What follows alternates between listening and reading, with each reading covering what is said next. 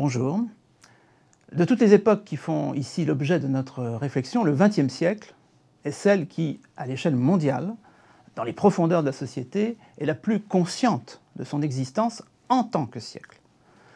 À tel point que pas mal d'énergie a été dépensée, et pas seulement par les historiens, hein, mais aussi par beaucoup de journalistes, d'hommes politiques, d'observateurs sociaux, comme on dit parfois, pour décider quand le XXe siècle aurait commencé et quand il aurait fini. Vous prenez un contemporain de l'exposition universelle de Paris, précisément en 1900. Il n'y a pas de doute possible, cette exposition spectaculaire, très fréquentée, plus de 50 millions de visiteurs en 1900, à une époque où il y a le chemin de fer, et pas encore l'avion, les grands transports qu'on connaît aujourd'hui. C'est considérable, grand succès. Cette exposition marque un apogée. Elle dessine un avenir, elle se projette dans le futur.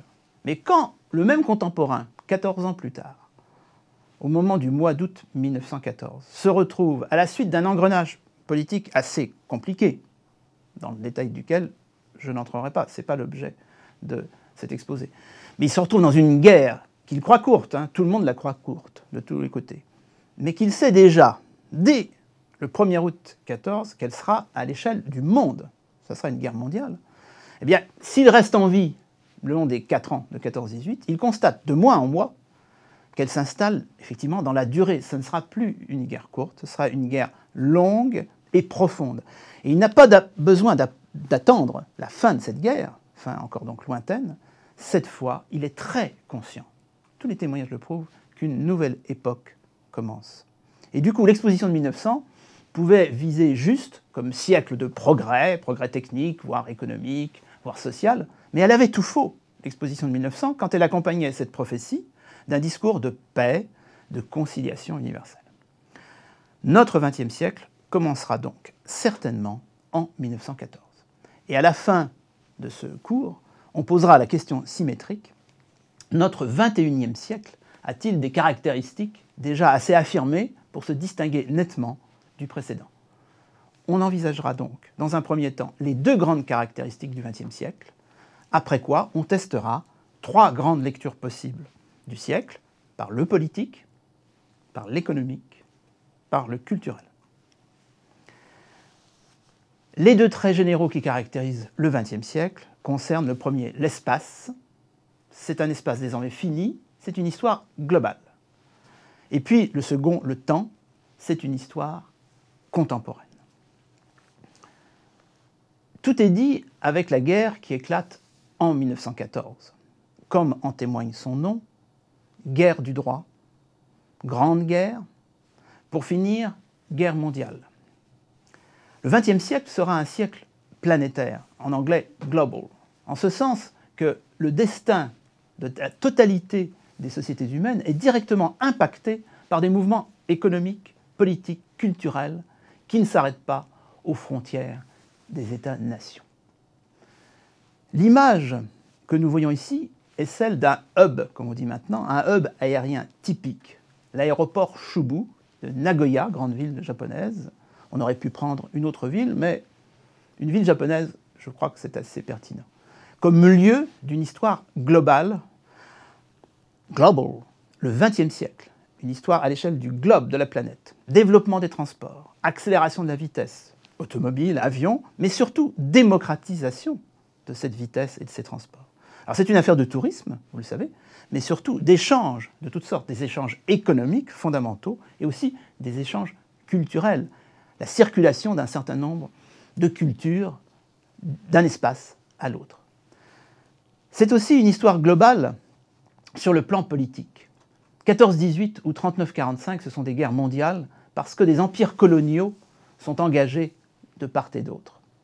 Cette affiche de propagande pour l'empire colonial français, qui est extraite d'un cahier scolaire de la Troisième République, juste avant les guerres de 14, peu importe, nous montre bien l'esprit général de ce grand moment tout simplement de domination de l'Occident, pas seulement de l'Europe, mais principalement de l'Europe, sur le monde. Ça concerne les Français, mais ça concerne bien sûr les Britanniques, les Portugais, les Néerlandais, les Espagnols, etc. Partout, le même discours, vous le voyez sur cette image, justificateur. Progrès, civilisation, commerce. Et après la Première Guerre mondiale, l'Occident est à l'apogée de cette domination. Puisque une partie des colonies qui restaient éventuellement à se partager a été partagée entre les vainqueurs, en particulier au Proche-Orient, région dont on parle beaucoup ces temps-ci, comme vous le savez, et qui est complètement reconfigurée après la guerre de 14-18. Et en réaction au lendemain des deux guerres, 14-18, 39-45, le XXe siècle va accoucher d'une grande organisation internationale à vocation universelle, la Société des Nations, SDN, qui est créée officiellement en 1919. On considère en général que c'est un échec. Bon, on n'entrera pas dans le détail, disons que c'est plutôt un échec. En termes de paix internationale, c'est certain, puisque ça accouche de la Deuxième Guerre mondiale. Et après la Deuxième Guerre mondiale, l'ONU, l'Organisation des Nations Unies, 1945, qui n'a pas enregistré que des réussites, mais qui au moins survit encore. Cette histoire, c'est aussi, par excellence, une histoire contemporaine. Et d'ailleurs, pour ne prendre qu'un exemple, en France, dans le domaine de la recherche scientifique, au sein du CNRS existe, depuis 1978, un laboratoire qui s'appelle l'Institut d'histoire du temps présent. Histoire du temps présent. Vaste problème, on peut faire l'histoire du temps présent. Nous sommes donc, avec ce cours sur le XXe siècle, dans le temps présent, ce qui pose un problème aux historiens, mais qu'on peut résoudre. Entendons par là que les individus les sociétés que l'historien étudie entretiennent une grande proximité avec l'observateur. L'observateur, euh, je parle en ce moment, je fais partie de cette histoire contemporaine, comme vous d'ailleurs, les apprenants. Hein. Ce qui n'en facilite pas l'analyse, ni d'ailleurs ici la périodisation. De cet écrasement des perspectives témoigne cette photographie du décor que vous connaissez peut-être si vous êtes parisien, ou même si vous venez de temps à autre à Paris, puisqu'il est toujours installé. Il a été installé en 2014 par l'artiste JR. On y trouve 4160 portraits de nos contemporains, peut-être êtes-vous dedans. Il sera démonté dans un ou deux ans, à la fin des travaux de restauration du Panthéon, ce grand lieu de mémoire de la nation France. L'intention est évidente.